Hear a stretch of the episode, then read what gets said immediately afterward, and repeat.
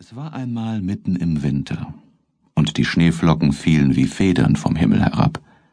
Da saß eine Königin an einem Fenster, das einen Rahmen von schwarzem Ebenholz hatte, und nähte. Und wie sie so nähte und nach dem Schnee aufblickte, stach sie sich mit der Nadel in den Finger, und es fielen drei Tropfen Blut in den Schnee.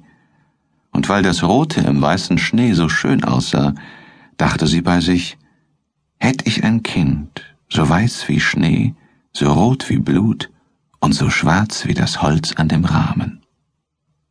Bald darauf bekam sie ein Töchterlein. Das war so weiß wie Schnee, so rot wie Blut und so schwarzhaarig wie Ebenholz und ward darum Schneewittchen genannt.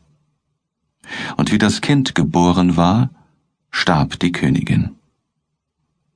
Über ein Jahr nahm sich der König eine andere Gemahlin.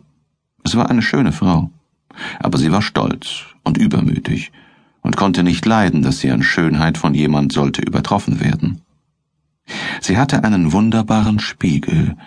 Wenn sie vor den trat und sich darin beschaute, sprach sie Spieglein, Spieglein an der Wand, wer ist die Schönste im ganzen Land?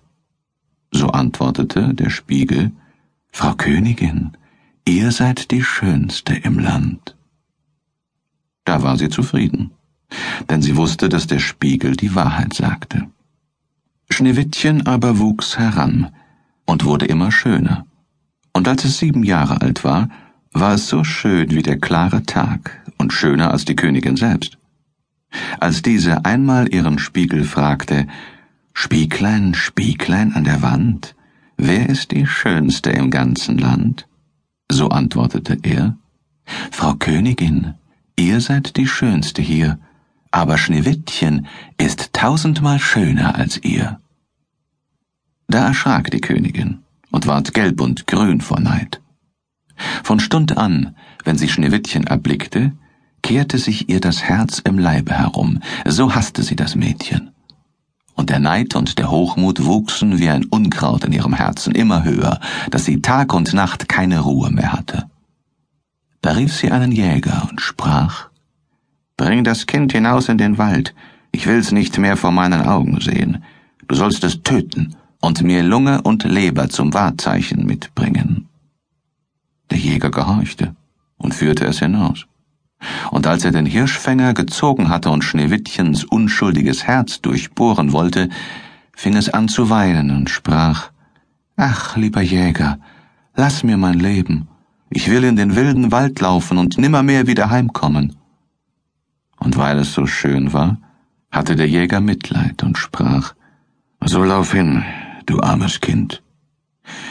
Die wilden Tiere werden dich bald gefressen haben, dachte er, und doch war es ihm, als wäre ein Stein von seinem Herzen gewälzt, weil er es nicht zu töten brauchte.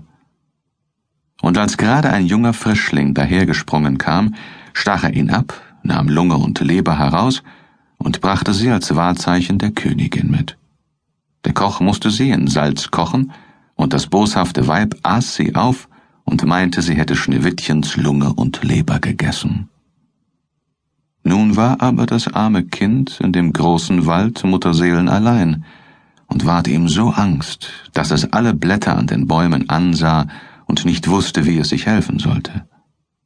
Da fing es an zu laufen und lief über die spitzen Steine und durch die Dornen, und die wilden Tiere sprangen an ihm vorbei, aber sie taten ihm nichts. Es lief, solange nur die Füße noch fort konnten, bis es bald Abend werden sollte. Da sah es ein kleines Häuschen, und ging hinein, sich zu ruhen. In dem Häuschen war alles klein, aber so zierlich und reinlich, dass es nicht zu sagen ist. Da stand ein weiß gedecktes Tischlein mit sieben kleinen Tellern, jedes Tellerchen mit seinem Löffelchen,